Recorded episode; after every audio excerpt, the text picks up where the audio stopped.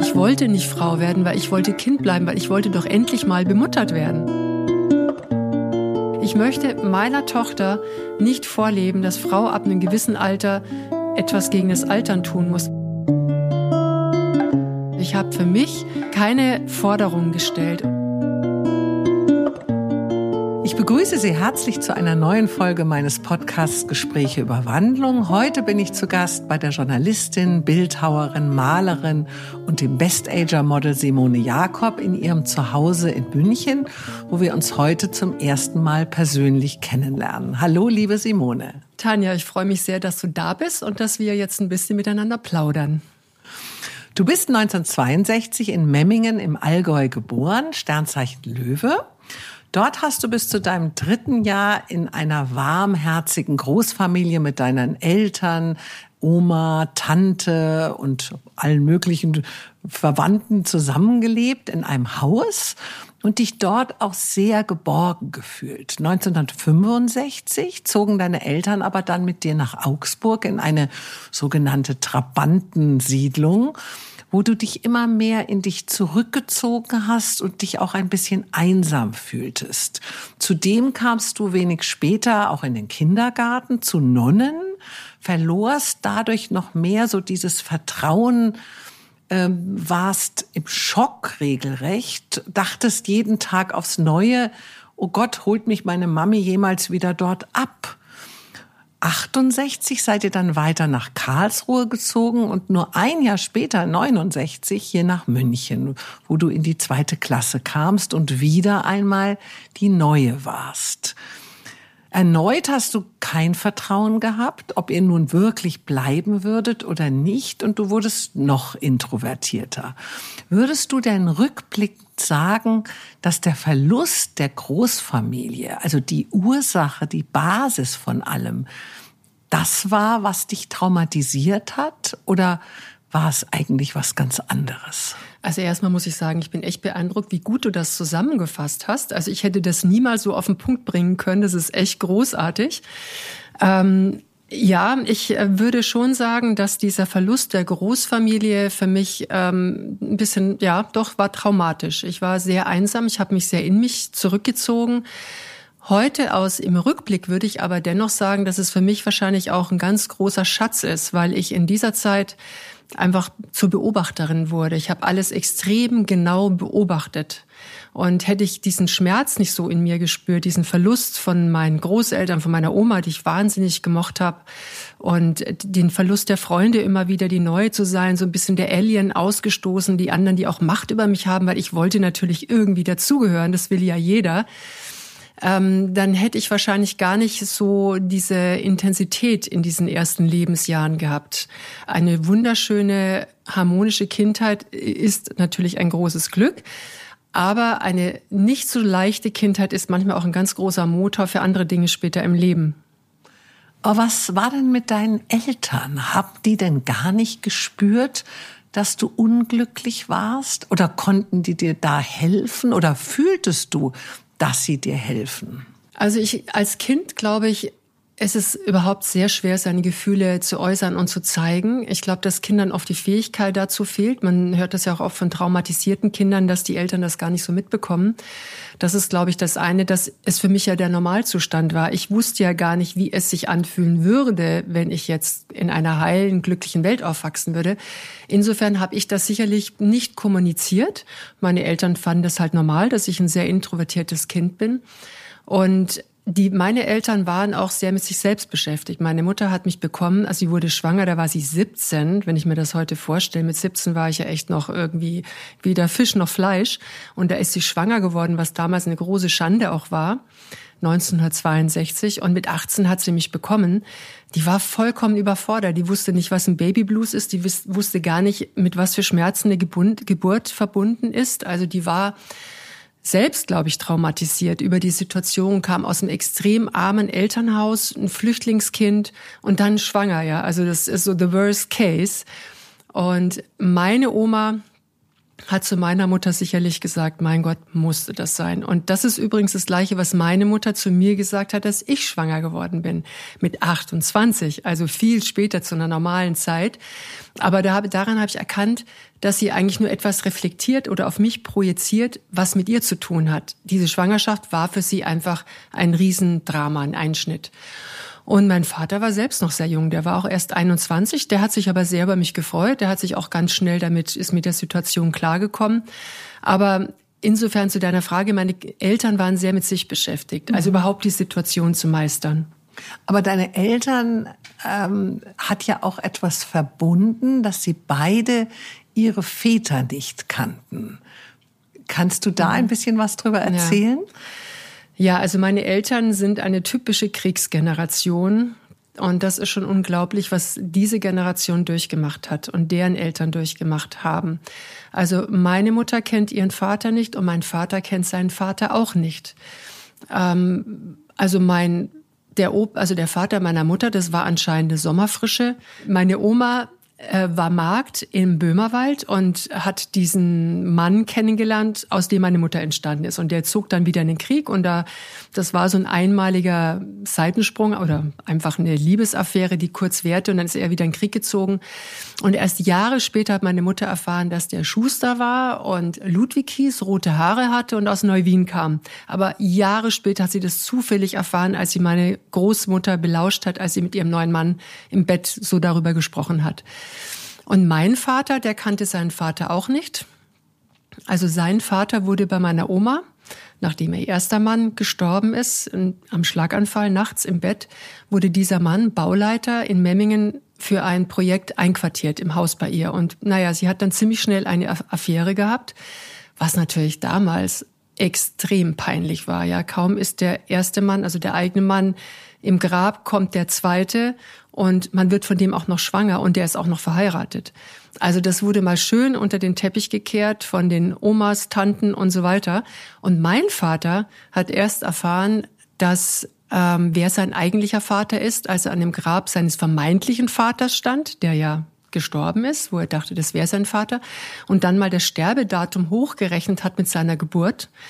Und mittlerweile gab es dann ein bisschen Sexualkunde in der Schule und der hat dann festgestellt, 15 Monate im Bauch meiner Mutter, da bin ich ja eine Weltsensation, das kann gar nicht sein und ist wutentbrannt und heulend zum seiner Mutter gelaufen. Da war er 13 und hat sie zur Rede gestellt. Meine Oma war natürlich auch vollkommen außer sich und es tut ihr so leid, aber es ist so eine Schande und sie wusste nicht, was sie tun soll.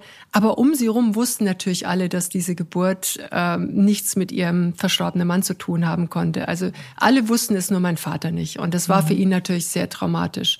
Und der Stiefvater, den er dann später dazu bekam, der war halt wirklich nicht der netteste. Ja. Mhm. Der hat ihn eigentlich bei jeder Gelegenheit verprügelt. Und sein eigener Vater, der ist im Krieg dann ähm, im Zug von ja bombardiert worden und gestorben. Also er hat den auch nie kennengelernt. Also zwei Vater, nicht vaterlose äh, Eltern, die haben natürlich beide Väter, aber sie haben ihre Väter nie kennengelernt. Und ich glaube schon, dass das etwas macht mit dir im Leben, ja, wenn du natürlich. ohne diese Wurzeln bist oder ohne diese Wurzeln begreifen zu können. Aber später äh, konntest du da mit deinen Eltern mal so über deine Gefühle, die du als Kind hattest, reden? Oder war das einfach so ein bisschen so ein Tabu, dass man mit den Eltern vielleicht äh, übers Wetter und über die Schule redet und aber, aber vielleicht nicht so in die Tiefe geht? Also meine Mutter konnte nicht gut über Gefühle sprechen. Die war da sehr reduziert. Und ich glaube, dadurch, dass ich mich ja schon sehr früh zurückgezogen habe, habe ich sehr viel mit mir selber ausgemacht, beziehungsweise später dann in Selbsterfahrungsseminaren für mich ähm, bearbeitet. Mhm. Aber ich habe jetzt mit meinen Eltern eigentlich nie wirklich drüber gesprochen. Und ich glaube, das ist so typisch auch für mich. Ich bin eher so ein Einzelkämpfer. Und ich pack mir alles auf die Schultern und bin es einfach gewöhnt, die Dinge selber zu lösen. Also ich bin jetzt auch kein großer Jammerer oder so. Ich denke mir, okay, Herausforderung, Problem, komm her, ich pack dich schon, ja.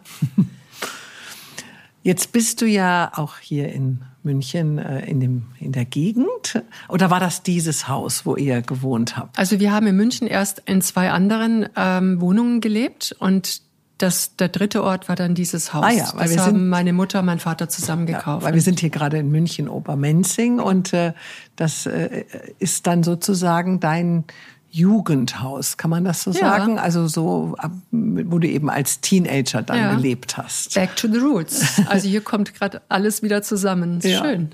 Und du hast äh, ja dann hier das Bert Brecht Gymnasium besucht und das Teenageralter rückte ja dann auch immer näher. Hat dir eigentlich dein schönes Aussehen über die Introvertiertheit hinweggeholfen? Hast du dich gemocht und begehrt gefühlt? Nein, überhaupt nicht. Also das ist vielleicht von außen so wahrgenommen worden, dass ich schön bin. Ich selbst habe mich nie als schön empfunden. Ähm, nee, das, dieses Gefühl hatte ich nicht, nee. Und das hat mir auch nicht über die Komplexe oder diese Einsamkeit, die ich hatte, hinweggeholfen. Es war manchmal eher vielleicht sogar ein Klumpfuß, wenn ich das von außen gespiegelt bekommen habe, oh, bist du schön?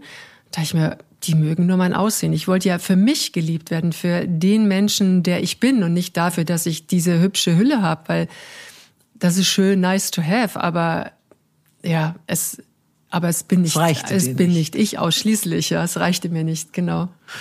Als du 16 warst, haben sich deine Eltern scheiden lassen. Zeitgleich bist du an der Essstörung Bulimie erkrankt. Gab es deiner Meinung nach da einen Zusammenhang, also den Zusammenhang mit der Scheidung deiner Eltern? Oder was hat diese Krankheit in dir ausgelöst?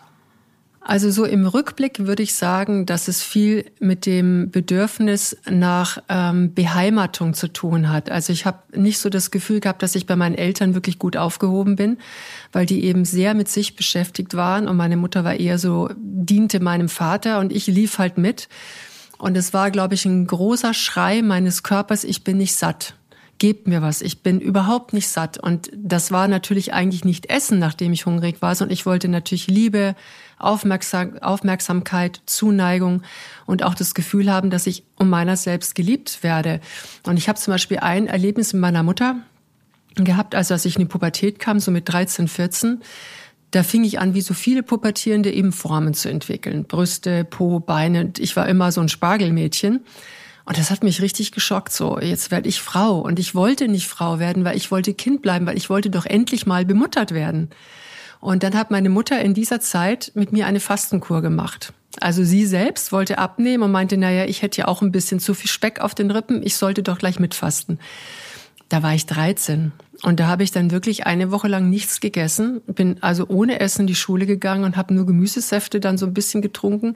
Und ich glaube schon, dass, solch, dass so ein Erlebnis wie das dazu beigetragen hat, dass ich mich einfach so nicht angenommen habe, wie ich bin und mit mir extrem streng war. Und ich habe dann eben tagelang in der Folge äh, entweder gar nichts gegessen, also ich hatte so eine Mischform, würde ich mal sagen, zwischen Magersucht und Bulimie. Und dann habe ich bin ich eben auf den Trip gekommen, oh, ich kann ja auch essen.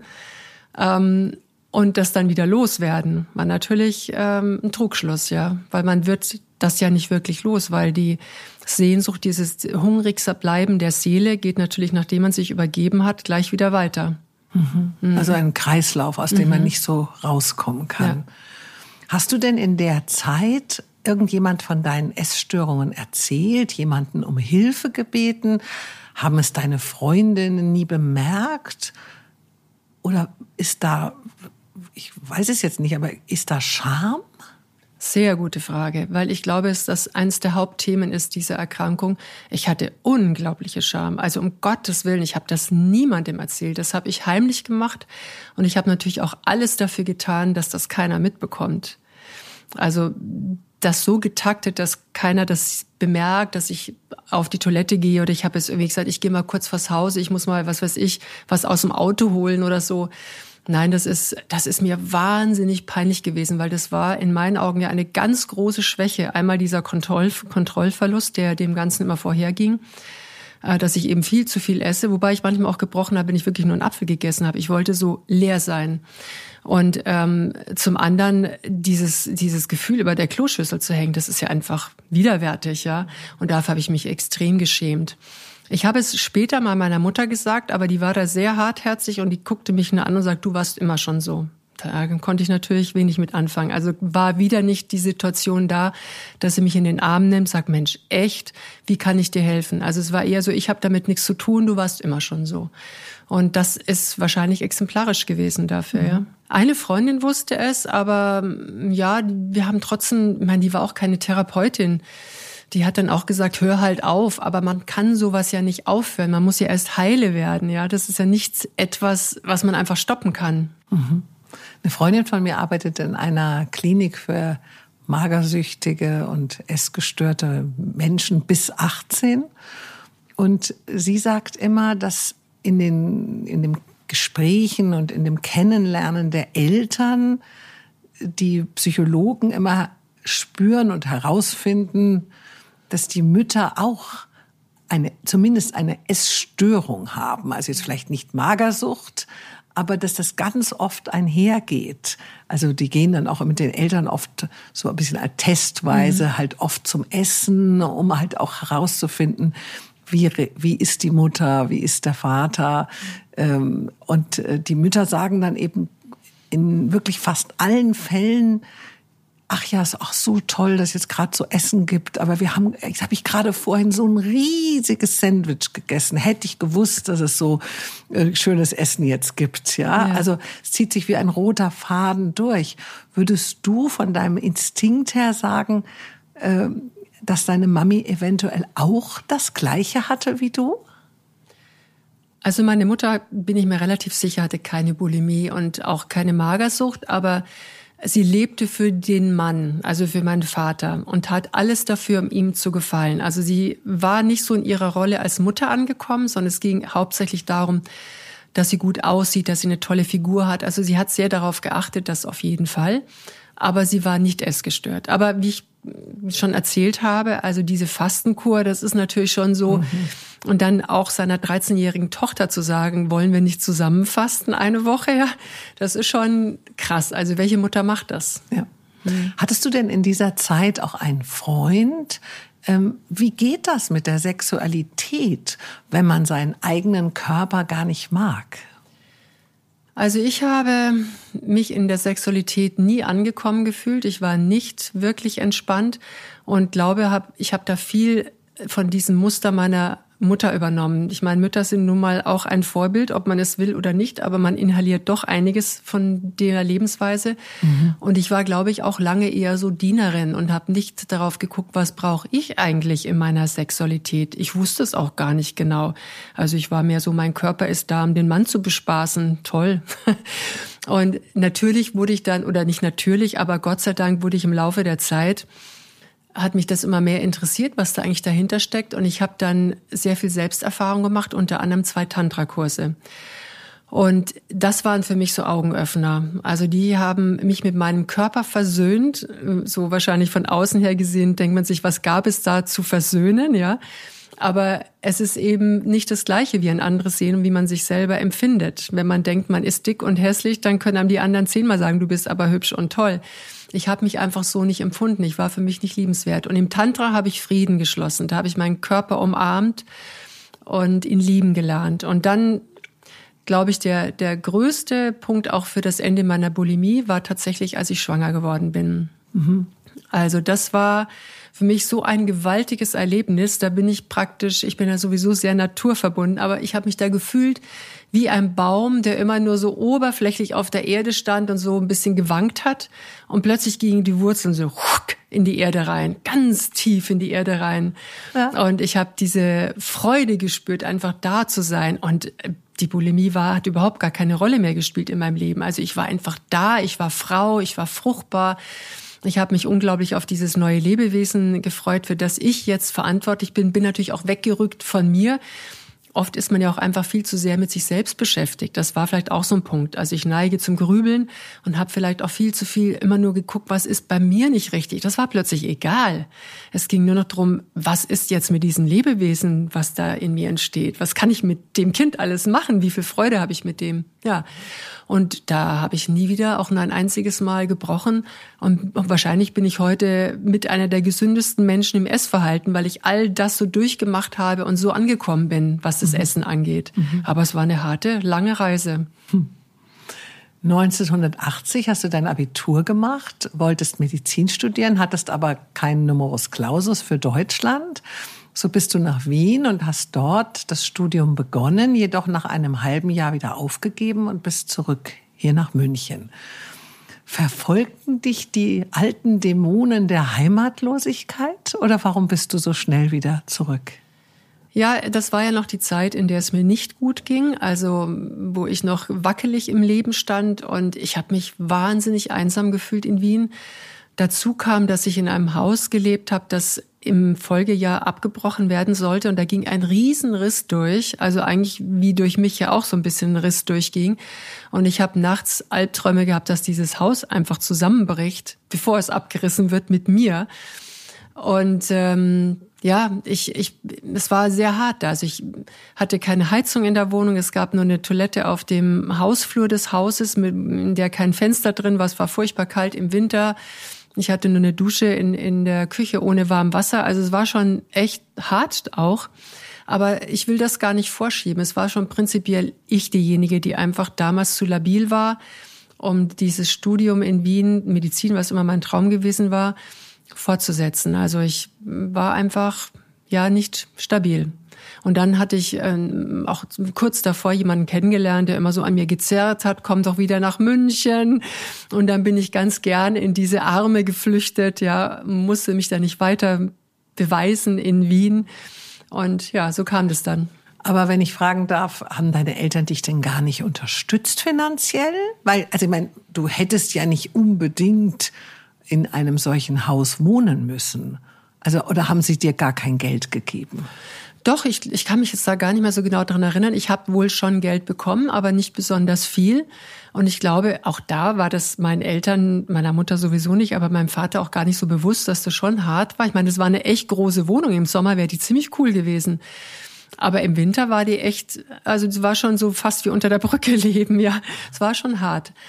Nee, das war denen, glaube ich, nicht so bewusst. Aber das hast du dir ja ausgesucht. Nee, die hat mein Vater mir besorgt, diese Wohnung. Ah, ja. okay. Aber ich habe das auch nicht so kommuniziert. Also ich meine, ich musste auch erst im Laufe meines Lebens lernen, Dinge zu kommunizieren, zu sagen, ich will das anders oder ich brauche das für mich. Also ich habe für mich keine Forderungen gestellt und es fällt mir auch heute immer mal wieder noch schwer, Forderungen zu stellen. Also mein Partner Roman sagt oft, jetzt sag halt, willst du das wirklich oder was brauchst du denn?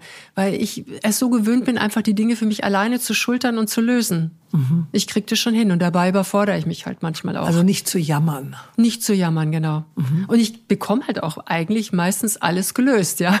Also es ist dann so die Erfahrung. Ich, ja, ich bin dann auch schon stark. Also ich kann auch gut äh, in der Folge für mich alleine stehen und alles so geregelt bekommen. Mhm. 1981 wieder in München hast du eine Ausbildung zur Zahntechnikerin begonnen, doch fehlte dir dabei so ein bisschen die Kopfarbeit. Somit wechseltest du als Volontärin in eine Werbeagentur. Es folgte das Studium der Kommunikationswissenschaften, Psychologie und Soziologie an der Uni in München, wo du auch deinen Magister absolviertest. Und neben dem Studium hast du auch noch hinzu äh, den Kommunikationswirt an der Werbeakademie gemacht und zudem auch noch, apropos Überforderung, auch noch beim BR als freiberufliche TV-Autorin für die Sendung Live aus dem Schlachthof und als Model gearbeitet. Also äh, ich würde jetzt mal sagen, schon vielleicht eine gewisse Überforderung, ähm, auch wenn man vielleicht sehr viel Kraft hat. Aber war der Grund, dass du nicht in diese innere Leere kommst? Oder was, was, warum so viel? Warum, oder wem wolltest du das beweisen, dass du das alles kannst? Also im Rückblick echt crazy. Ich habe ja auch noch Sport unterrichtet in der Zeit. also das auch noch. Also hast du auch selber viel Sport gemacht, ja, ja. oder? Also ich glaube, ich musste mir einfach beweisen, dass ich lebensfähig bin, dass ich das kann. Und ähm, vielleicht der Negativanteil daran ist dann natürlich auch äh, perfekt sein zu wollen, allen beweisen zu müssen, guck mal, ich bin doch liebenswert, weil ich bin so perfekt, ich kann so viel. Es hat lange gedauert, bis ich gemerkt oder erfahren habe, dass die Menschen einen, die echten Menschen einen nicht lieben, weil man perfekt ist, sondern weil ich die bin, die ich bin. Das musste ich im Laufe meines Lebens erst lernen, eben durch viele Kurse auch, Bücher, die ich gelesen habe und viele Gespräche mit guten Freunden. Mhm. Ja. Später bist du für ein Praktikum beim Wirtschaftsfernsehen in die USA. Wieder daheim in München warst du wieder für den BR tätig, moderiertest die Sendungen Wirtschaftstelegramm, Familienzeit und Familienjournal sowie für ProSieben ein Reiseformat. Wie ging es dir denn damals? Fühltest du dich dann nach all diesem, diesen Wegen endlich angekommen? Warst du dann eine glückliche Frau? Ja, also das ging ja, ähm, das war ja fast zeitgleich auch mit meiner Schwangerschaft. Also ich wurde kurz danach auch schon schwanger. Ah, ich war sehr glücklich in der Zeit. Also Filme machen zu können, das war ja nicht mein eigentlicher Wunsch damals. Ich wollte immer Medizin studieren, aber dann, dass dieser Weg dahin gegangen ist, ist für mich folgerichtig. Es ist einfach das richtige Puzzlesteinchen, weil ich ein sehr visueller Mensch bin und mich für die Geschichten von Menschen interessiere so wie du ja auch. Also ich stelle gerne Fragen und erfahre mehr über die Ecken und Kanten und die Lebenswege. Ich finde, das ist für mich ein Lebenselixier. Und das konnte ich nun machen beruflich machen, also Fragen stellen, Filme machen, ja. Na, das war eine sehr, sehr schöne Zeit. Es hat mir wirklich viel Spaß gemacht. Mhm. Mhm.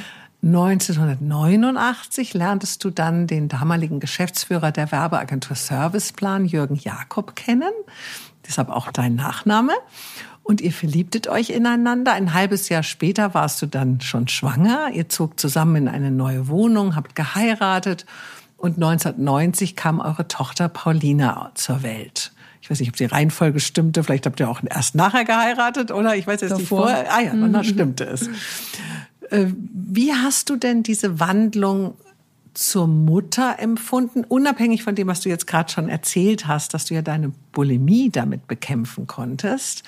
Aber es ist ja gleichzeitig auch ein gewisser Stillstand in dem alltäglichen Leben, was man bis dahin geführt hat. Also es beginnt was Neues. Aber plötzlich, also ich habe mich zumindest bei meinen Schwangerschaften und Geburten immer so gefühlt, als ist man ein bisschen wie in so einem Vakuum. Plötzlich will auch keiner, Gott sei Dank, mehr was von dir. Ja, man ist so irgendwie mit dem Baby ganz alleine und also alleine meine ich schon mit Mann, aber irgendwie trotzdem in dieser kleinen Kapsel und man muss nicht mehr so viel leisten. Mhm. Wie hast du das denn äh, empfunden? Die Zeit mit meinen Kindern war die glücklichste Zeit in meinem Leben. Also Mutter sein zu dürfen, empfinde ich als das größte Glück meines Lebens. Und ich konnte all meine Liebe geben. Ich habe natürlich auch unglaublich viel Liebe bekommen. Ich konnte meine Kreativität auch ausleben mit den Kindern, habe in der Zeit ganz viel für mich entdeckt, wie die Steinbildhauerei und die Malerei. Ich habe zwar früher auch schon gemalt, aber da kam das eben noch mal richtig raus. Und vor allen Dingen habe ich meinen Traum gelebt. Also ich hatte einen Mann, der eigentlich mir immer den Rücken gestärkt hat bei den Dingen, die ich will. Also endlich mal ja, konnte ich auch sagen, was ich will. Und mein Traum war immer auf dem Land zu leben. Und wir sind sehr bald nach der Geburt von Paulina aufs Land gezogen und haben uns dort einen alten Bauernhof gekauft. Und ja, das war einfach ein Leben wie, ähm, wie Michel in Lönneberger. abgeschnitten vom Leistungsdruck der Gesellschaft in unserem ganz eigenen Space mit Leuten um mich herum, die alle relativ entspannt waren. Viel, viel Natur und im Gleichklang auch mit der Natur. Und dann kamen ja auch die Hunde, die Pferde dazu und der Stall wuchs immer mehr. Also das war, muss ich wirklich sagen, ein Paradies. Und dass ich das so leben durfte, ist ein ganz großes Geschenk. Habe ich auch meinem Mann zu verdanken, der jetzt gar nicht so pferdeaffin ist oder gar nicht eigentlich so der Bauernhoftyp. Ich würde mal sagen, der ist eher der Stadtmensch. Aber der hat, ist diesen Weg einfach mitgegangen. Und das war für uns, für die Kinder und mich eine wunderbar, also eine traumhaft schöne Zeit. Du konntest dir ja auch, wie du schon erzählt hast, diesen Traum erfüllen, eigene Pferde zu halten. Mhm und auch dieses von dir so geliebte Westernreiten zu betreiben.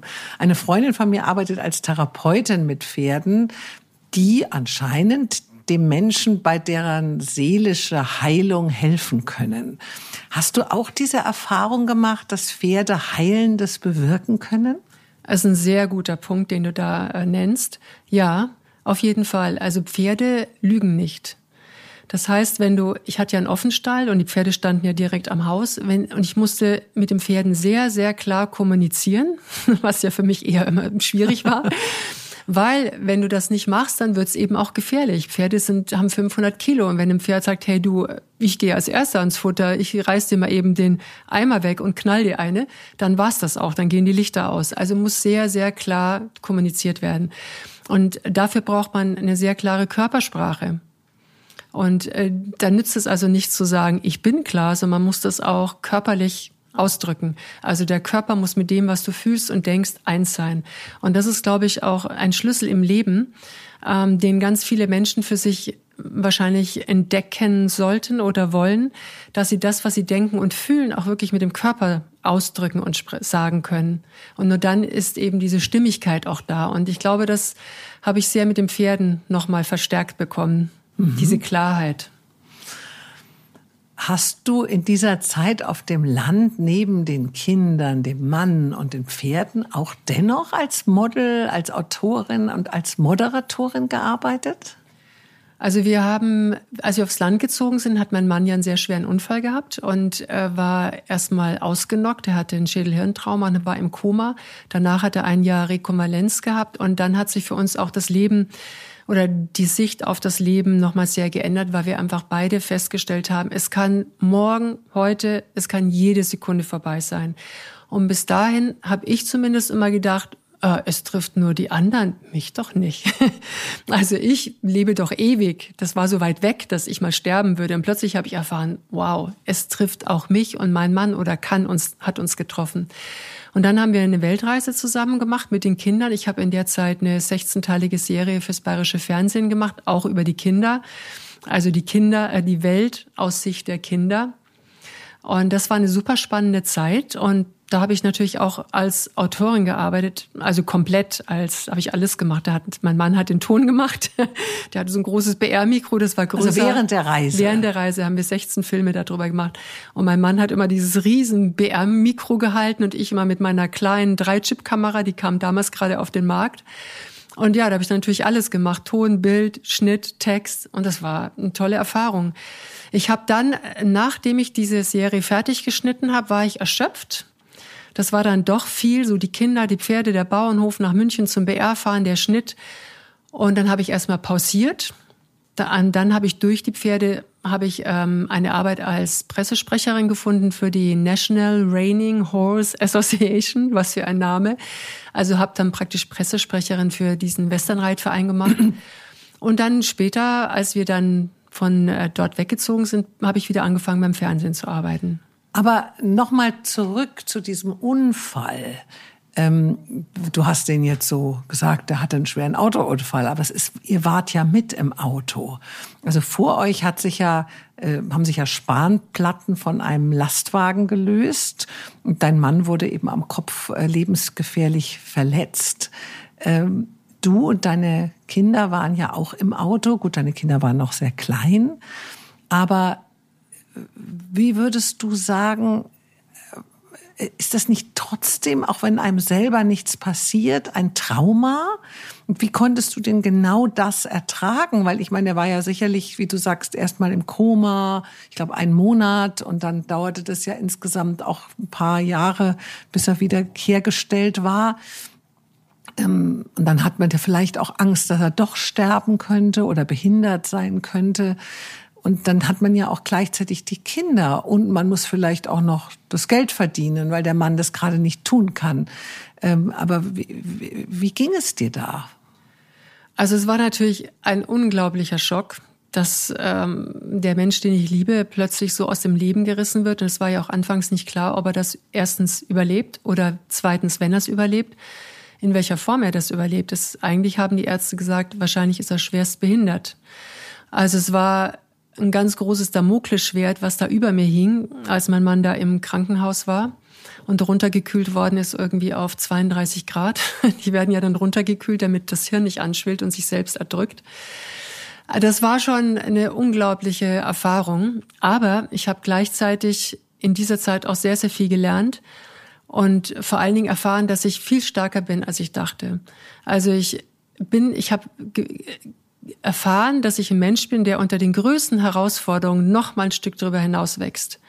Und ich habe diese Situation wahnsinnig gut gemeistert und das waren so Kleinigkeiten, wo ich wo ich bisher, also als mein Mann noch gesund war, mit ihm alles abgesprochen habe und mir das vielleicht auch nicht so zugetraut habe, allein eine Entscheidung treffen zu können. Zum Beispiel, wir waren in diesem alten Bauernhaus, da war so eine ganz windige Tür drin, eigentlich nur eine Zimmertür. Der Unfall ist im August passiert, es kam der, der Winter und es zog rein, also wie Fuchsschwanz. Und ähm, es musste eine neue Tür da rein. Und normalerweise wäre so eine relativ große Entscheidung mit einer Haustür, hätte ich mit meinem Mann besprochen, wir hätten zehn Angebote eingeholt und da habe ich gesagt, nee, ich mache das jetzt einfach so, wie ich das jetzt mal machen möchte. Bin zu einem Schreiner des Dorfes gegangen, habe eine Tür mit ihm gemeinsam entworfen, habe einen Teil selber geschnitzt und bemalt und es wurde die allertollste Tür überhaupt. Und es war eine Entscheidung, ja, die ich selbst getroffen habe, ohne vorher zehn andere Angebote zu konsultieren. Und diese Erfahrungen zum Beispiel, das sind so Kleinigkeiten, die klingen so ein bisschen lapidar, aber das hat mir einfach gesagt, gezeigt, ich kann das alles, ja. Ich, ich kann das auch alleine. Ich bin sehr, sehr lebensfähig und sehr, sehr stark, wenn es sein muss. Mhm. Und wie ging es denn deinen Kindern? Also die Paulina. War ja, glaube ich, ähm, fünf da, oder? Ja, ungefähr, so? ja ungefähr mhm. vier, war, nee, fünf eigentlich fast schon, ja, fünf. Wurde dann fünf. Und der Yogi war drei, zweieinhalb, drei. Ich glaube, für den Yogi war es eigentlich schlimmer als für Paulina, weil der hat es so unbewusst mitbekommen. Und es gab so eine Situation, äh, wo ich dann das erste Mal die Kinder mit ins Krankenhaus genommen habe, wo er dann schon in der Rehabilitation war. Und der sah wirklich aus wie ein KZ-Häftling. Also der Kopf war geschoren, er war, hatte wahrscheinlich noch 50 Kilo, er war überhaupt nicht wiederzuerkennen. Und ich hatte den Yogi auf dem Arm, also meinen Sohn, und der hat seinen Vater angeguckt und hat sich sofort weggedreht und an meine Schulter gedrückt. Und der hat in der ganzen halben Stunde, wo wir dort waren, sich nicht einmal wieder zurückgedreht und angeschaut. Also der war so entsetzt von diesem Anblick und er konnte natürlich da nicht wirklich drüber reden. Also ich glaube, das ist ja oft bei kleinen Kindern die Schwierigkeit, dass sie das, was sie empfinden, nicht in Worte fassen können und trotzdem bleibt vielleicht so eine gewisse Erschütterung zurück. Aber ich habe in der Folge bei beiden also ja, beim also ich habe jetzt nicht wirklich irgendwelche großen Auswirkungen gespürt, wo ich sagen würde, ja, das hat jetzt mit dem Unfall zu tun. Nee, das ähm, ich glaube, wart ihr alle drei im Auto? Wir waren alle im Auto. Ihr, wart über, ihr hattet gar nichts. Ich hatte eine Platzwunde am Kopf, also mich hat diese Spannplatte gestreift. Die hat mich nur geküsst quasi. Ich habe geblutet und äh, mein Mann hat sie halt äh, an der oberen Stirn abbekommen und das äh, Unglaubliche ist, ich war ja bis dahin nie mit dem Tod konfrontiert. Ich habe ihn angeguckt und ich habe gesehen, wie das Leben aus ihm rausgeht. Also das wusste ich nicht, dass man das sehen kann. Man kann das in einem Menschen sehen, wie das Leben rausgeht. Und das war natürlich, ich konnte ja nichts machen in dem Moment. Ich konnte nicht sagen, Leben bleibt drin, aber zu sehen, wie ein Mensch, der gerade eben eine Sekunde vorher noch äh, lebendig da saß und geatmet und ja einfach reagiert hat, wie plötzlich das Leben rausweicht. Das geht so richtig so. Und er war ja kurz davor eben zu sterben. Also es war wirklich eine Minute davor.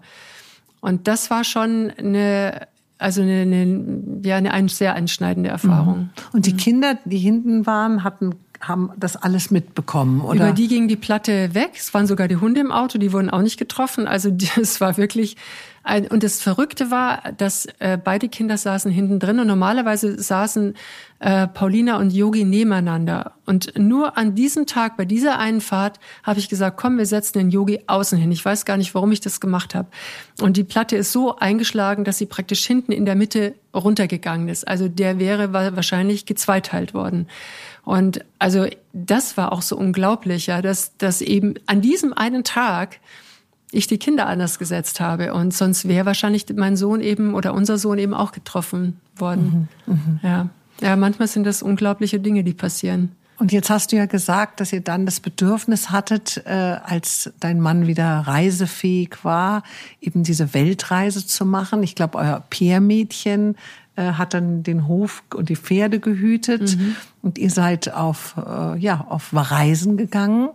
Ähm, wenn man dann zurückkommt, ich weiß gar nicht, wie lange wart ihr eigentlich unterwegs? Zehn Monate. Zehn Monate. Mhm. Aber wenn man nach zehn Monaten, also fast einem Jahr wieder zurückkommt, kann man da genau da nahtlos anknüpfen, wo man vorher war?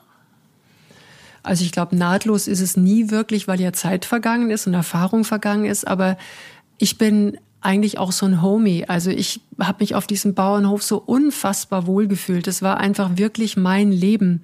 Ich brauche nicht unbedingt die Stadt oder Menschen um mich rum. Ich brauche einfach nur so mein Space, in dem ich kreativ sein kann und mich ausleben kann und eben die Tiere um mich rum. Also es war für mich wirklich Heaven on Earth. Und ich habe auch auf der Weltreise tatsächlich oft Heimweh gehabt. Also wir waren in Auckland, in Neuss, nee Quatsch, in Sydney war das.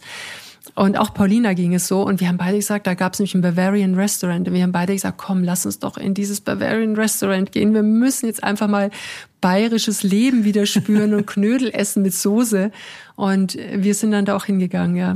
Mhm. Und was hat die Reise mit euch als Familie gemacht? Was hat sie verändert? Also für die Kinder war es sicherlich toll, weil sie ihren Papa, der ja kurz davor den Unfall hatte, wirklich wieder 24 Hours hatten.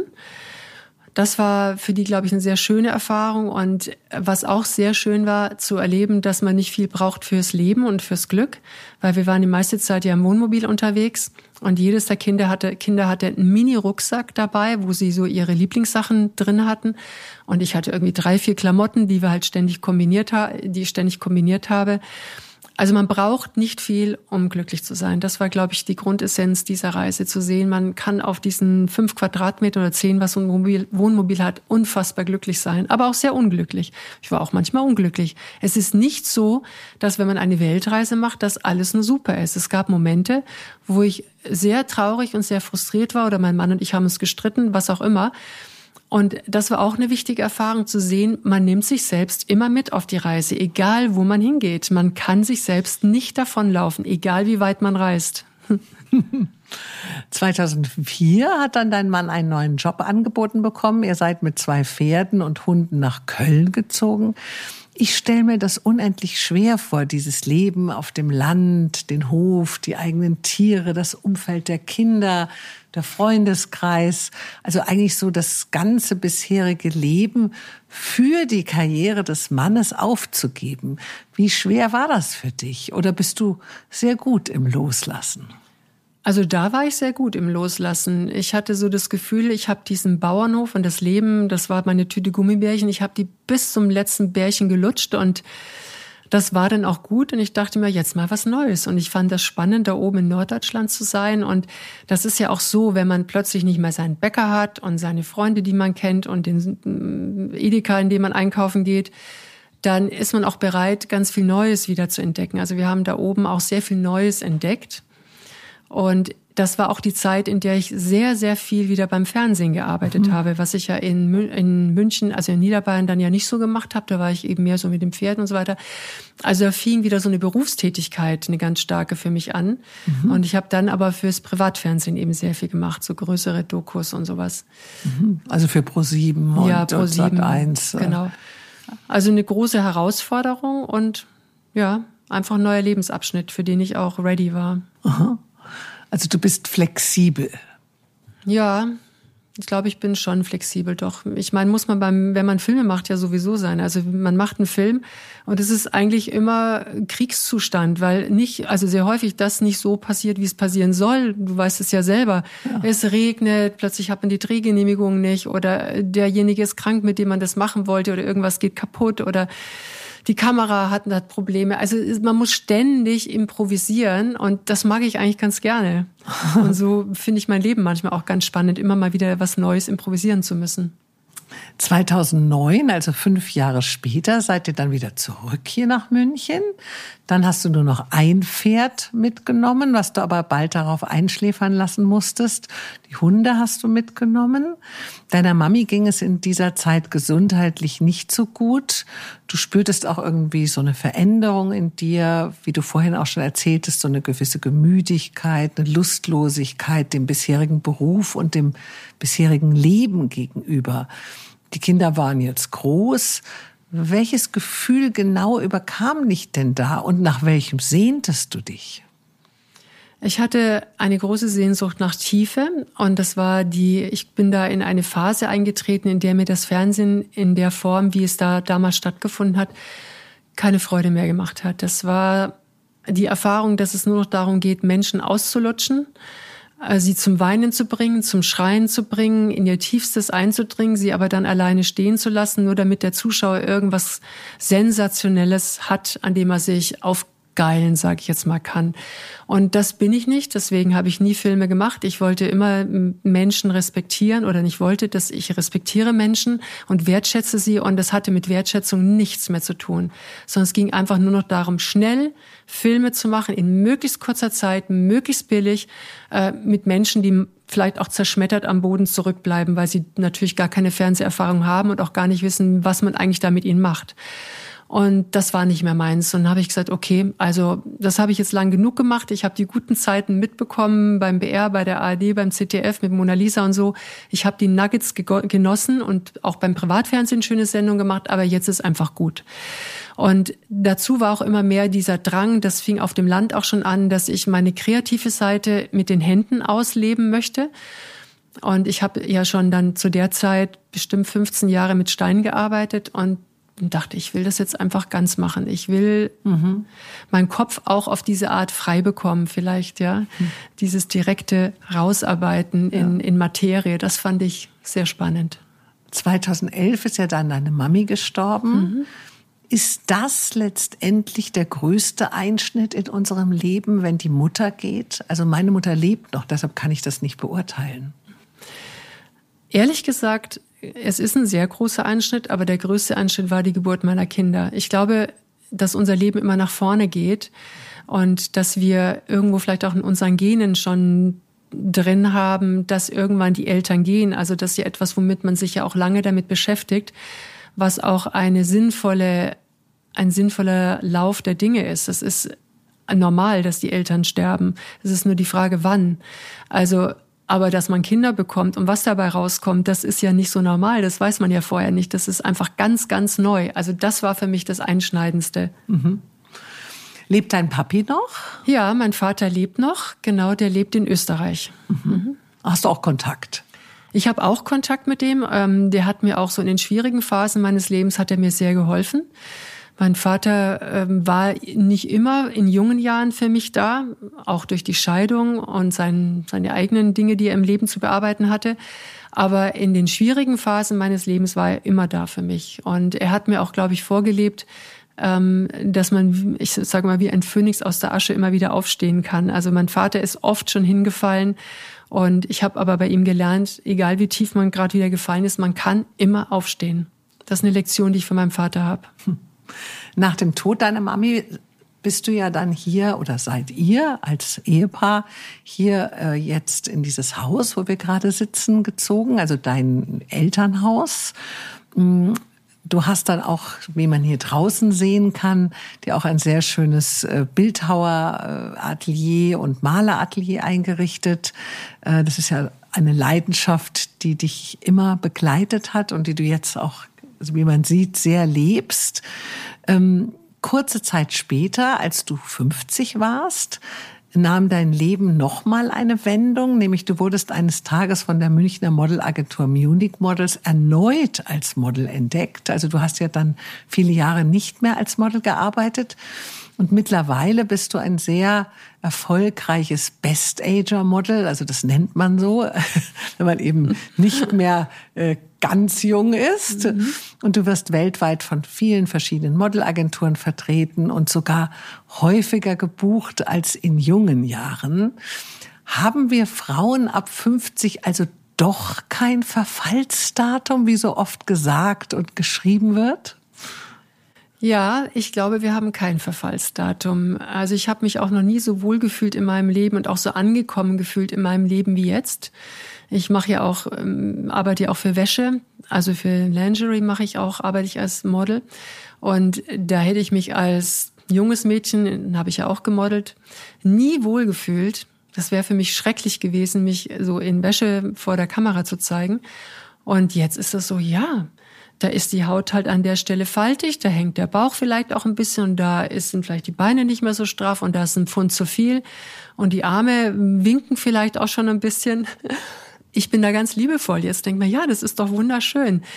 Ähm, diese, es ist, glaube ich, ein großes Zugeständnis, eine große ähm, Liebe zur Unperfektion. Also ich habe mich für mein Unperfektsein lieb und ich manchmal denke ich auch andere Menschen können einen auch lieber haben, wenn man vielleicht nicht so perfekt ist, ja, weil man nicht so einen extrem hohen Maßstab auch setzt.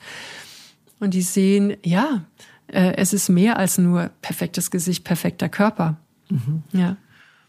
Nach 24 Ehejahren haben dein Mann und du euch 2014 getrennt und 2015 scheiden lassen. Empfindest du dieses Scheitern der Ehe als persönliche Niederlage? Ich habe das lang, also bestimmt, also ich glaube, der größte Schmerz in der Scheidung äh, war für mich dieser, der, das Zusammenbrechen des Familienmodells, weil da ich ja nun selber aus einer geschiedenen Familie komme, war mein Anliegen immer, dass meine Kinder in der, in einer richtigen Familie forever groß werden. Und dass ich ihnen das nehmen muss, dass sie eben nicht mehr diese Ursprungsfamilie haben, das war für mich schon mit sehr großem Schmerz verbunden.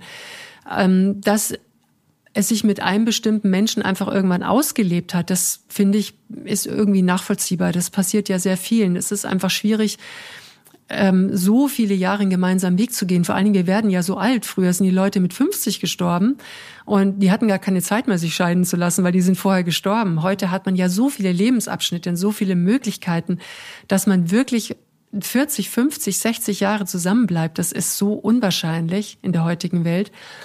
Aber den Kindern hätte ich es halt gewünscht. Und da war für mich, das war für mich schon ein großer Schmerz. Und auch diese Erfahrung zu machen, also diese Erfahrung, jetzt muss ich ganz alleine stehen und bin auch abends alleine in meinem Bett und wach morgens alleine auf. Oh, das hat mir schon ganz schön viel Angst gemacht. Da musste ich echt erst mal lernen, damit umzugehen. Wobei ich sagen muss, ich war da nicht so lange allein. Aber die kurze Zeit, die ich alleine war, da hatte ich schon so ein paar Panikattacken. Mhm.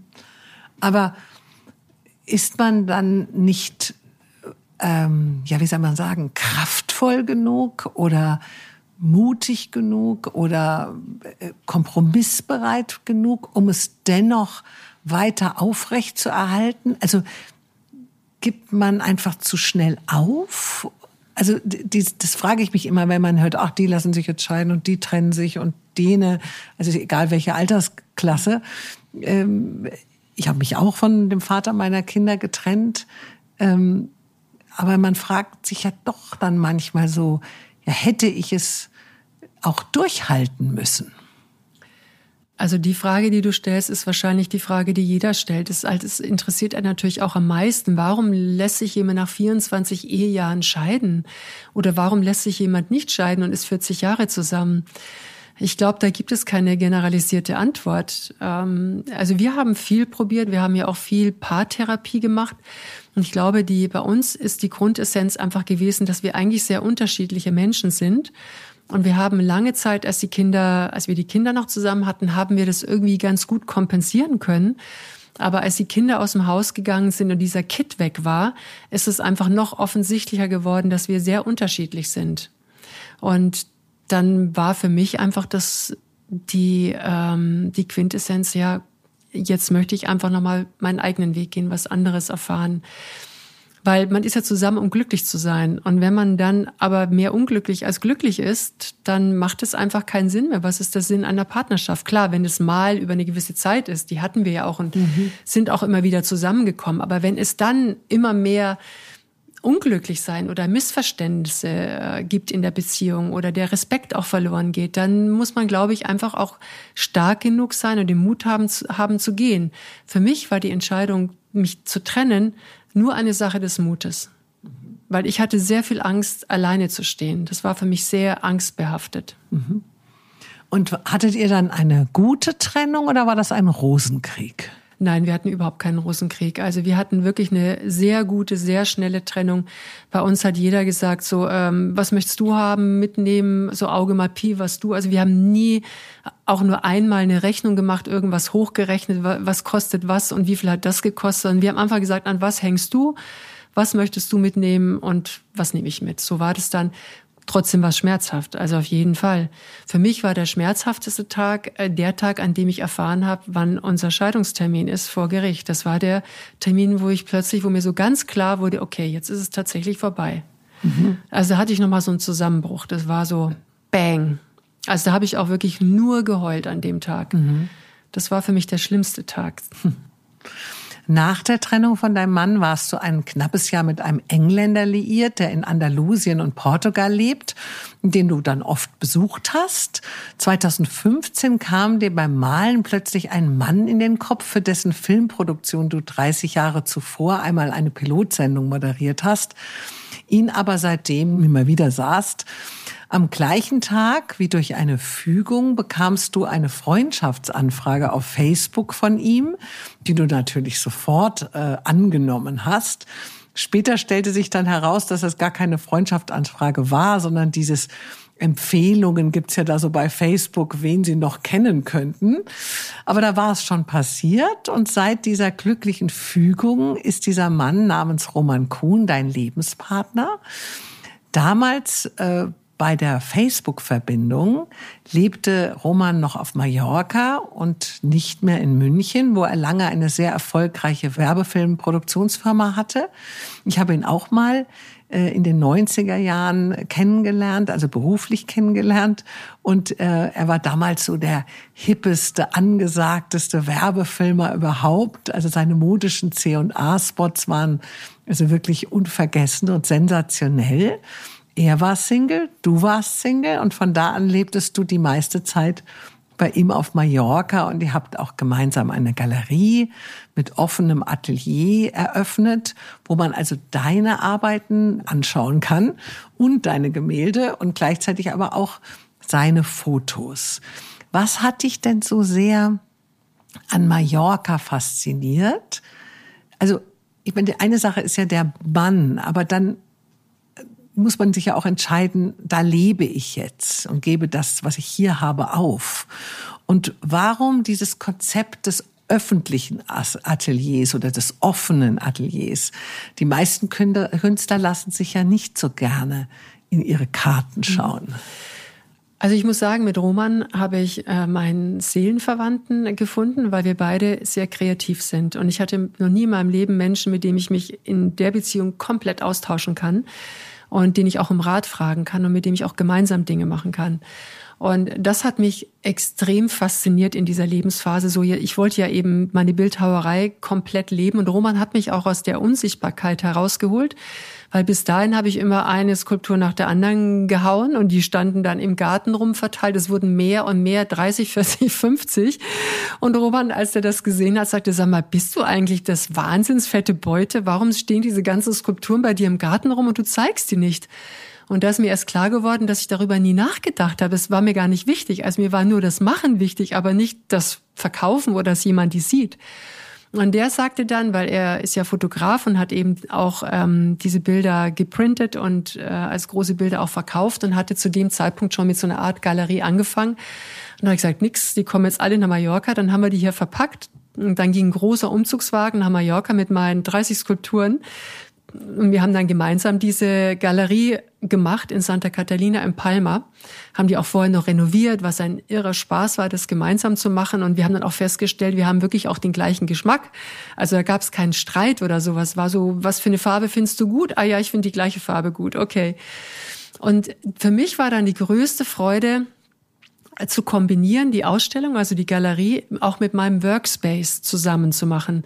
Ich wollte immer, dass Menschen diese Berührungsängste vor Kunst verlieren. Kunst ist so was Elitäres, so, oh, das sind ja so Künstler sind ja auch so wahnsinnig tolle Menschen. Mein Gott, das sind ganz normale Menschen. Die haben halt diese Fähigkeit. Ein Arzt hat eine andere Fähigkeit. Also ich würde das nie so hochpacken. Und ich wollte, dass Menschen einfach Künstler oder jemand, der, der Bildhauert oder malt, angucken können, auch sehen können, wie dieser Prozess stattfindet. Und so haben wir hinten in der Galerie hatte ich meinen Workspace, also der Patio, der unter freiem Himmel war, da war praktisch meine Bildhauerwerkstatt und eine große Glasscheibe war zwischen der Galerie und meinem Working Space und jeder, der in die Galerie kam, konnte zu mir in die Werkstatt kommen, ein bisschen Marmorstaub einatmen, auch mal den Meißel in die Hand nehmen. Ich hatte immer so einen Übungsstein da, so dass die auch mal selber draufschlagen konnten, einfach um zu sehen, wie ist das eigentlich, wie entsteht sowas, was bedeutet das? Und das war eine ganz große Freude, auch Menschen wirklich nicht von einem fertigen Werk stehen zu lassen, sondern auch zu sehen, ah, guck mal, das ist jetzt noch halb fertig. So sieht es aus, wenn rundherum halt noch der rohe Stein ist. Wir hatten auch eine Kaffeemaschine und ganz viele Bücher und man konnte sich hinsetzen und einfach da seine Zeit verbringen. mit dieser Kunst um sich herum. Und das war immer auch so mein zweiter Lebenstraum, neben dem Leben auf dem Bauernhof, Kunst zu leben, mit Menschen zu leben. Mhm. Aber ja. habt ihr dann auch dort gelebt in des, bei diesem Atelier oder musstet ihr schon ein bisschen dorthin fahren? Also wir haben in Portichol gelebt. Wir hatten da so ein Apartment direkt am Meer und mussten immer in die Galerie fahren. Das war nicht möglich, da war es kein Platz oder keine, keine Wohnung drüber. Und es war auch ganz gut, dann immer mal so eine Trennung zu haben. Mhm. Aber ihr habt dann schon eigentlich so gemeinsam auch den Tag in der Galerie verbracht. Ja, Roman war in dem vorderen Bereich und ich meistens in dem hinteren oder auch wenn Kunden ja. kamen, dann natürlich vorne, habe denen die Skulpturen erklärt.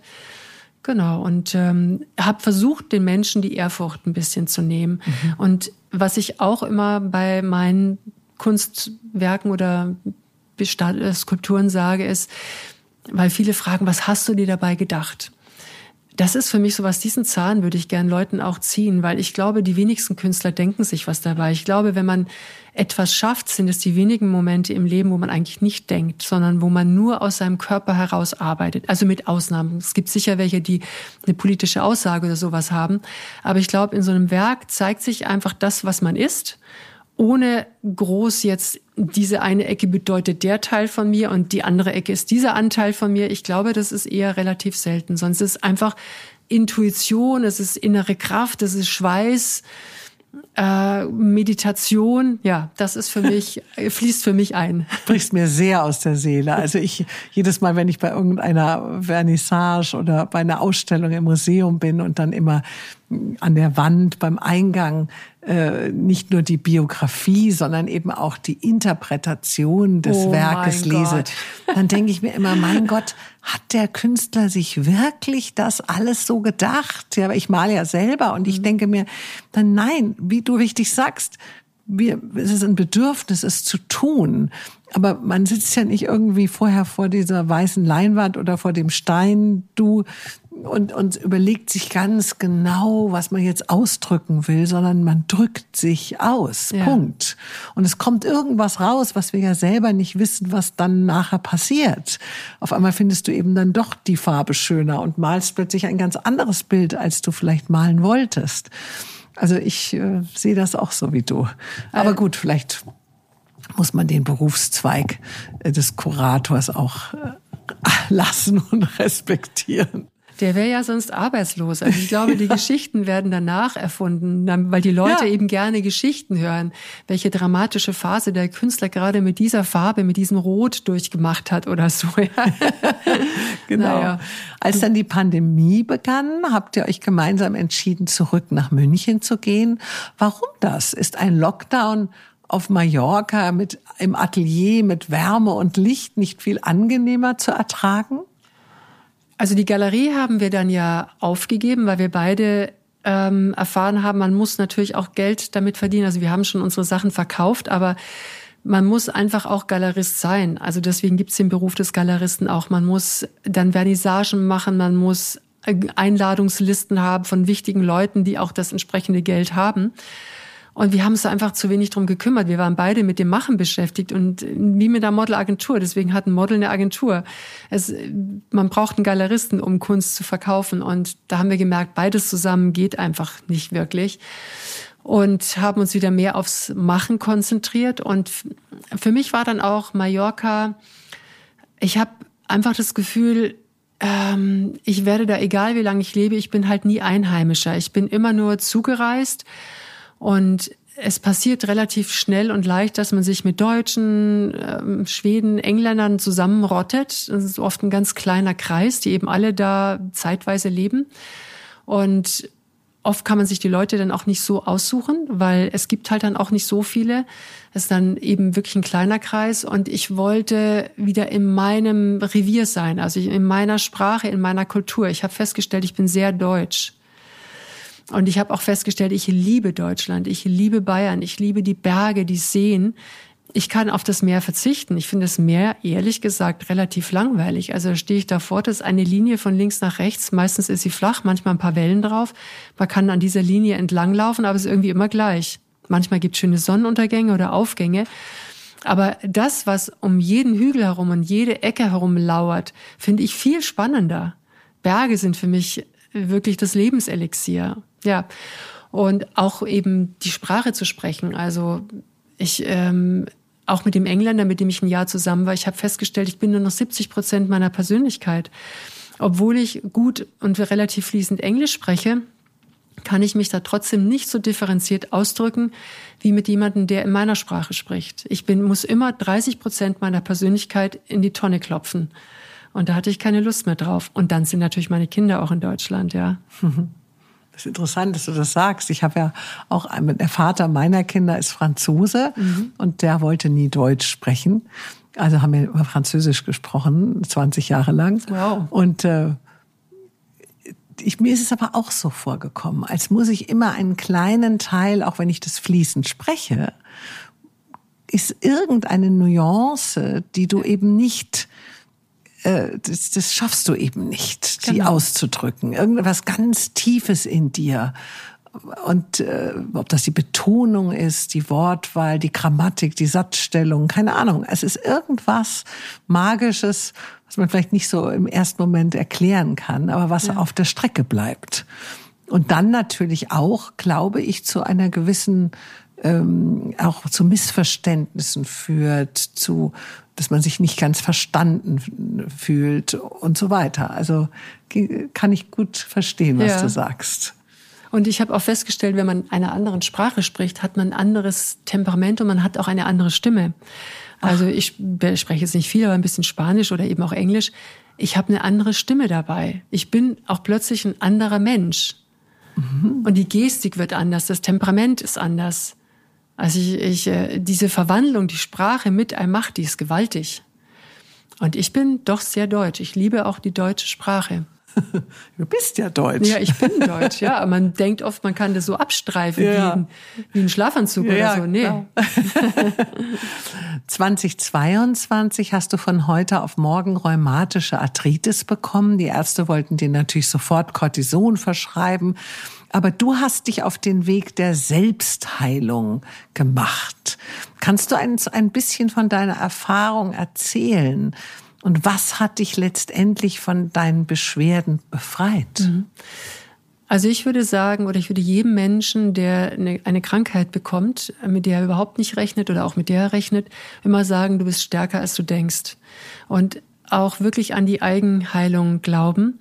Und das war für mich so ein Moment, also einmal ein Riesenschock, dass ich, die ich immer super sportlich und immer gesund war, ich hatte nie irgendwas, nie.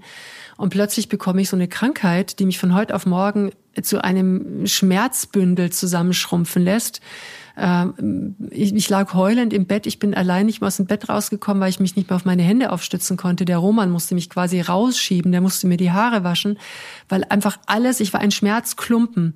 Und ich dachte mir, oh mein Gott, ist das jetzt die Aussicht auf den Rest meines Lebens, dass ich immer Schmerzen habe? Ich bin dann auch erstmal sehr verzweifelt, weil ich keinen Termin beim Arzt bekommen habe. Ich bin nicht privat versichert, auch schon mal blöd, ja. Zwei Klassengesellschaft. Also der nächste Rheumatermin war drei Monate später. Und dann war für mich klar, gut, ich muss jetzt mal irgendwie das selber in die Hand nehmen und habe dann angefangen zu lesen, zu recherchieren. Das geht ja heute zum Glück mit dem Internet ganz gut und bin auf eine Ärztin gestoßen, eine New Yorker Ärztin, die sowas hatte, wie sich bei mir anfühlte, Rheumatoide Arthritis und die sich selbst geheilt hat mit Ernährung und mit Probiotika und verschiedenen anderen Dingen. Und ähm, ja, ich habe mir gedacht, okay, ich schreibe mir das jetzt mal alles raus. Ich habe mir da eine Einkaufsliste gemacht, habe einen großen Wäschekorb gepackt, habe alles aus dem Kühlschrank rausgeschmissen aus meiner Speisekammer, was nicht zu dieser Ernährung passt, was sehr, sehr viel war. Also dieser Wäschekorb war wirklich voll danach. Und es war nur noch sehr wenig in meinem Kühlschrank. Und habe das dann konsequent durchgezogen. Und ich war nach einem halben Jahr schmerzfrei und habe auch keinen Rückfall mehr gehabt. Das heißt, ich hatte jetzt vor kurzem mal ganz kleinen Ansatz von Schmerz in meinem Handgelenk ich habe aber auch bestimmt seit zwei Monaten überhaupt nicht mehr auf meine Ernährung geachtet. Ich bin so ein bisschen forsch geworden, dachte mir, naja, jetzt bin ich ja wieder gesund, jetzt kann ich ja wieder alles essen. Mhm. Das ist anscheinend nicht so. Ich nehme an, das ist bei mir Gluten. Das ist sehr schwierig für meinen Körper ist und ich habe dann jetzt eine Woche lang wieder sehr strikt mich danach gehalten und bin wieder schmerzfrei. Und das Verrückte ist, wenn ich das Ärzten sage, Rheumaärzten auch, und die Frage, kann man denn mit der Ernährung was machen? Ich bin dann mal ein bisschen so Inspektor, weil ich wissen möchte, was hat der denn so drauf, der Kerl oder die Frau? Dann kommt eher so ein verwirrter Blick. Äh, ja, Sie können da schon mal gucken, was man mit Ernährung machen kann. Gucken Sie einfach mal, ja. Aber also da habe ich noch nie gehört, dass jemand sagt, auf jeden Fall lassen Sie das und das weg, probieren Sie das. Das könnte wirklich dazu führen, dass Ihnen wieder richtig gut geht. Nie. Das heißt immer, ist unheilbar. Naja, ich, bei mir ist es halt jetzt anders gelaufen, ja. Und ich habe mich halt, ähm, ich habe einfach sehr in, meine, in meinen Körper reingehört. Ich glaube, Intuition ist etwas, was sehr unterschätzt wird oder was wir sehr unterschätzen und was eine enorme Kraft in unserem Körper ist. Ich glaube, es ist die Kraft in unserem Körper, zu spüren, was tut uns gut. Und das geht über alles. Es geht ja nicht nur über Ernährung, das äh, führt über Menschen, über Jobs, über die Lebensweise, über die Länder, in denen man seine Zeit verbringt. Also alles über die Kleidung, ähm, Farben, alles ist letztlich Intuition. Und ja, ich glaube, dass meine Intuition äh, für das Richtige mich da geheilt hat. Ich hätte mich auch fürs Falsche entscheiden können. Mhm. Ja, gerade Ernährung ist ja so etwas, was wir einfach von unseren Eltern mitbekommen, was halt da auf den Tisch kommt, nehmen wir für selbstverständlich, dass mhm. man das halt so isst. Und wir stellen es ja auch nicht in Frage. Mhm. Also, und, und ich habe auch manchmal das Gefühl, äh, es ist fast ein, ein Affront, daran zu rütteln. Mhm. Ja, also meine Mami ist zum Beispiel jetzt im, hat so diesen Alterszucker. Und dann müsste sie eben auch bestimmte Dinge, muss sie, eigentlich dürfte sie sie nicht essen oder so. Aber dann hat, sagt sie, aber was wäre denn dann mein Leben, ja, wenn ich jetzt das und das nicht mehr essen könnte? Also fast als ist das, was wir in uns hineinstecken in den Mund, wirklich Teil von uns. Ja, also das ist, das ist, dass wir uns gar nicht vorstellen können, ohne das zu leben. Ja, das ist wie, wie, also, ja, vielleicht ist es auch wie eine Sucht. Also dir fiel es aber nicht so schwer, diese ganzen Lebensmittel, weil Gluten wegzulassen bedeutet natürlich auch irgendwo beim Italiener jetzt nicht mal die leckere Pasta zu essen. Ja, also so, äh, das fiel dir gar nicht schwer? Ich hätte das niemals geschafft, all diese Dinge wegzulassen, diese leckeren Sachen oder zum Beispiel meinen rituellen Morgenkaffee, Kaffee Latte, wenn ich nicht solche Schmerzen gehabt hätte. Ich hatte solche Schmerzen, dass ich alles gemacht hätte. Und das hat mir geholfen, das durchzuhalten. Und ich habe dann auch in mir auch neue Seiten entdeckt. Ich fing plötzlich an, richtig toll zu kochen mit diesen wenigen Dingen, die ich noch essen durfte und habe ganz tolle Gerichte gemacht, habe auch Freunde dazu eingeladen. Ich habe immer gesagt, Leute, bei mir gibt's kein gibt's kein Joghurt, keine Milch, kein Käse, ähm, keine Nudeln, keine Kartoffeln, keine Paprika, keine Auberginen, keine Tomaten. Also auch diese Nachtschattengewächse durfte ich auch nicht essen, keine Kartoffeln, ähm, kein Brot, also es ist wirklich nicht mehr so furcht, fürchterlich. Was kann man denn dann essen? Ich, äh, ich frage mich gerade, äh, von was hast du denn dann gelebt? Gute Frage. Also Linsen, Quinoa, ähm, Amaranth, ähm, Gurken, ähm, äh, Salat, ganz viel Salat, Karotten, ähm, was habe ich dann? Eier durfte ich auch nicht essen. Also es war wirklich nicht mehr so wahnsinnig viel. Aber die Lin also die ich durfte Linsen. Obst essen. Ich habe sehr viel mit Linsen gemacht, mhm. Hummus, Kichererbsen, Bohnen, das durfte ich alles essen. Und dann habe ich eben ganz viel so Ersatzgeschichten gemacht. Man kann ja unheimlich viel ersetzen, wenn man das mal so herausfindet. Und ja, das hat dann äh, funktioniert, hat lecker geschmeckt. Ich habe ganz viel im Backofen gemacht, zum Beispiel so Süßkartoffeln und Zucchini und ähm, Ach, Süßkartoffel Fenchel. geht wieder. Süßkartoffel geht, ja, ah, nur Kartoffel nicht. Also es gibt relativ viel und meine Freunde fanden es dann auch ganz lecker. Also die sind dann auch satt und zufrieden nach ja, Hause dein, gegangen. Dein, äh, der Roman muss es ja auch gut finden, weil wenn man nicht alleine lebt, ist ja das Essen auch so, also ich meine, man kann ja nicht immer sagen, okay, ich koche jetzt für mich und ich koche jetzt für dich oder so. Natürlich kann der ein Stück Brot dazu essen oder was auch immer. Aber äh, es ist ja auch eine Herausforderung, oder? Der war sehr, sehr tapfer. Der hat wirklich alles mit mir mitgemacht. Ein halbes Jahr hat auch ein bisschen abgenommen dabei. Fand er ganz gut. Ja, genau. Ja. Und ähm, du hast hier draußen ja in deinem Garten einen kleinen Pool.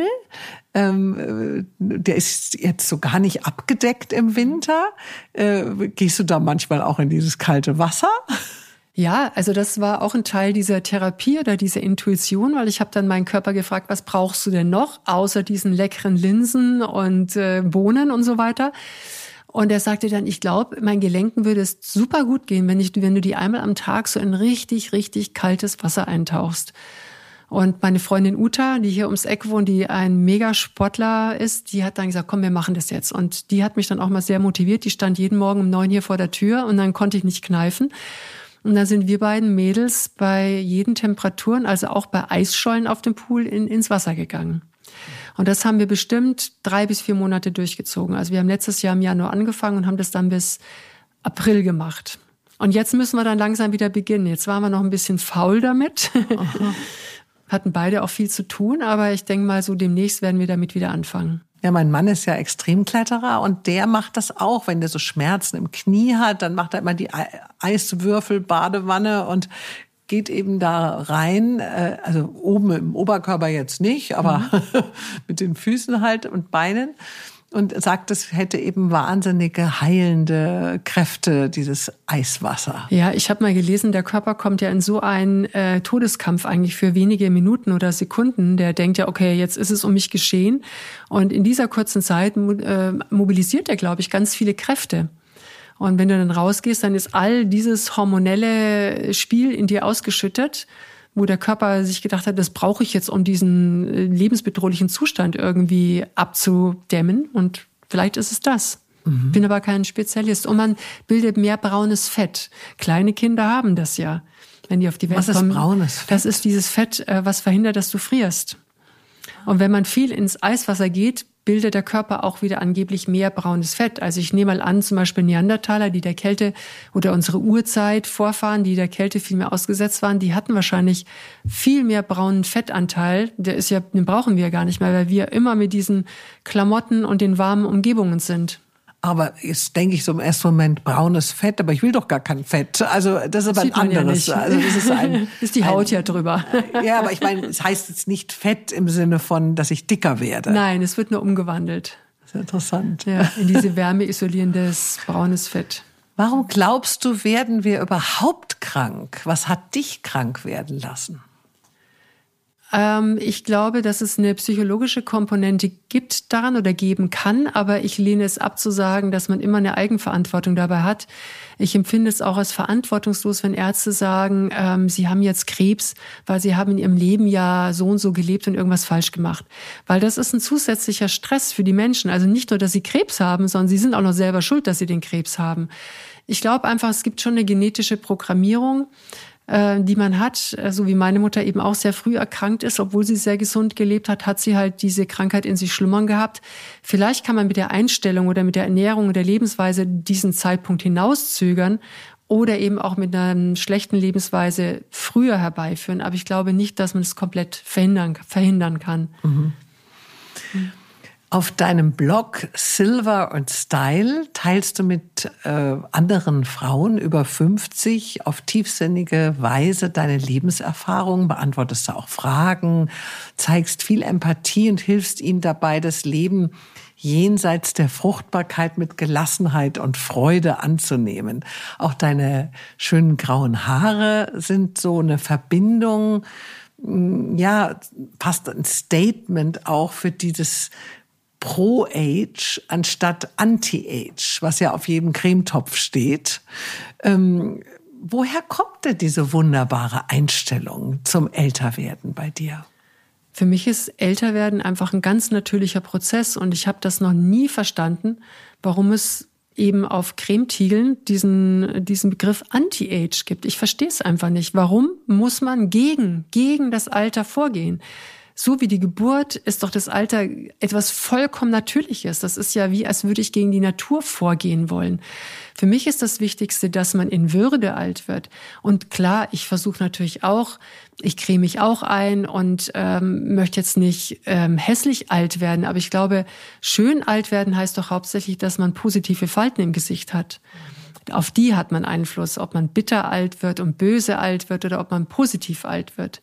Aber Falten an sich, ich wüsste überhaupt nicht, was daran schlecht sein sollte. Das sind doch einfach, die erzählen doch einfach nur die Geschichte deines Lebens.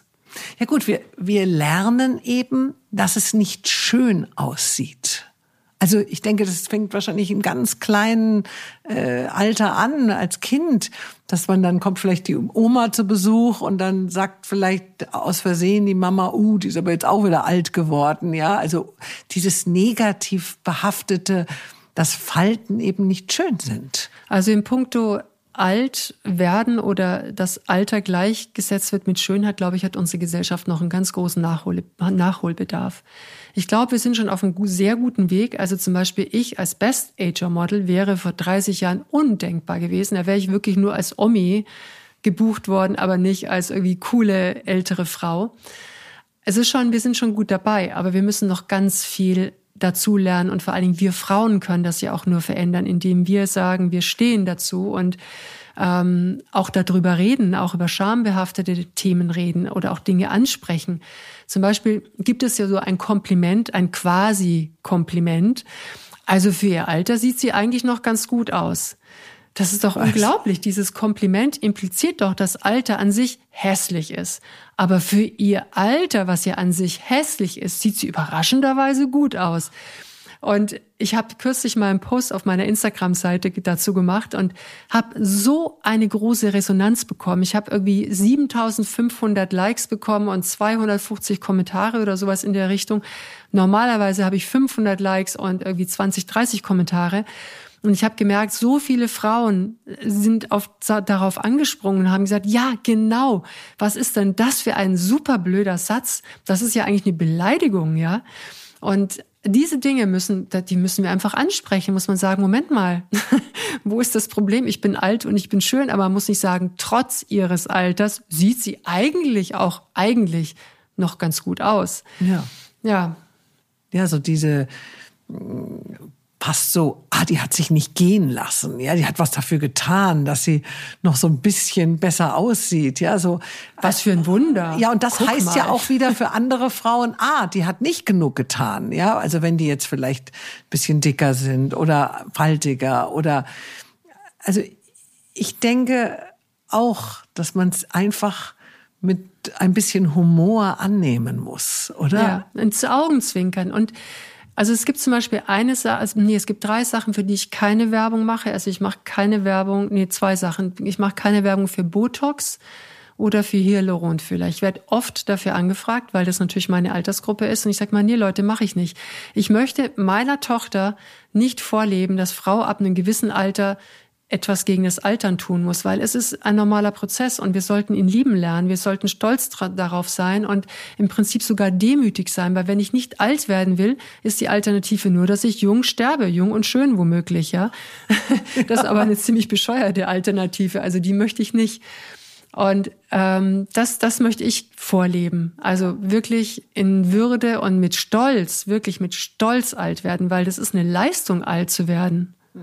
Was würdest du denn dann jungen Frauen raten? Also es fängt ja bei den Jungen an. Also mir fällt das auf, dass oft die schon, also unabhängig von diesen schweren angeklebten Wimpern, die gerade so modern sind, die ich gar nicht verstehen kann. Ich finde das gar nicht hübsch. Ähm, aber gut, alles Geschmackssache im Leben. Aber eben die auch schon sich in der plastischen Chirurgie äh, aufhalten, die auch da schon sagen, mir gefällt aber meine Nase nicht so gut. Oder in Amerika habe ich schon erlebt, dass Eltern ihren 18-jährigen Kindern zum Geburtstag eben eine Nasenoperation oder eine Brustoperation schenken als Geschenk. Ja, aber was kann man denn im Hier und Jetzt tun, damit diese jungen Frauen vielleicht so ein bisschen sich dahingehend verändern, also die Sichtweise ein bisschen auf sich selbst verändern. Ich glaube, unsere Aufgabe als ältere Frauen ist es, den jüngeren Frauen vorzuleben, dass es doch geht und dass da noch was geht. Und ich erlebe das zum Beispiel sehr häufig auch mein, auf meinen Jobs. Ich arbeite ja mit jüngeren Models sehr oft zusammen, dass die sagen, Mensch, du bist echt für mich inspirierend, du bist wirklich ein Vorbild für mich, dass du so eine Freude hast und dass du eben nichts machen lässt und dass du einfach so alt wirst und dazu stehst, das finde ich ganz toll. So möchte ich auch mal alt werden.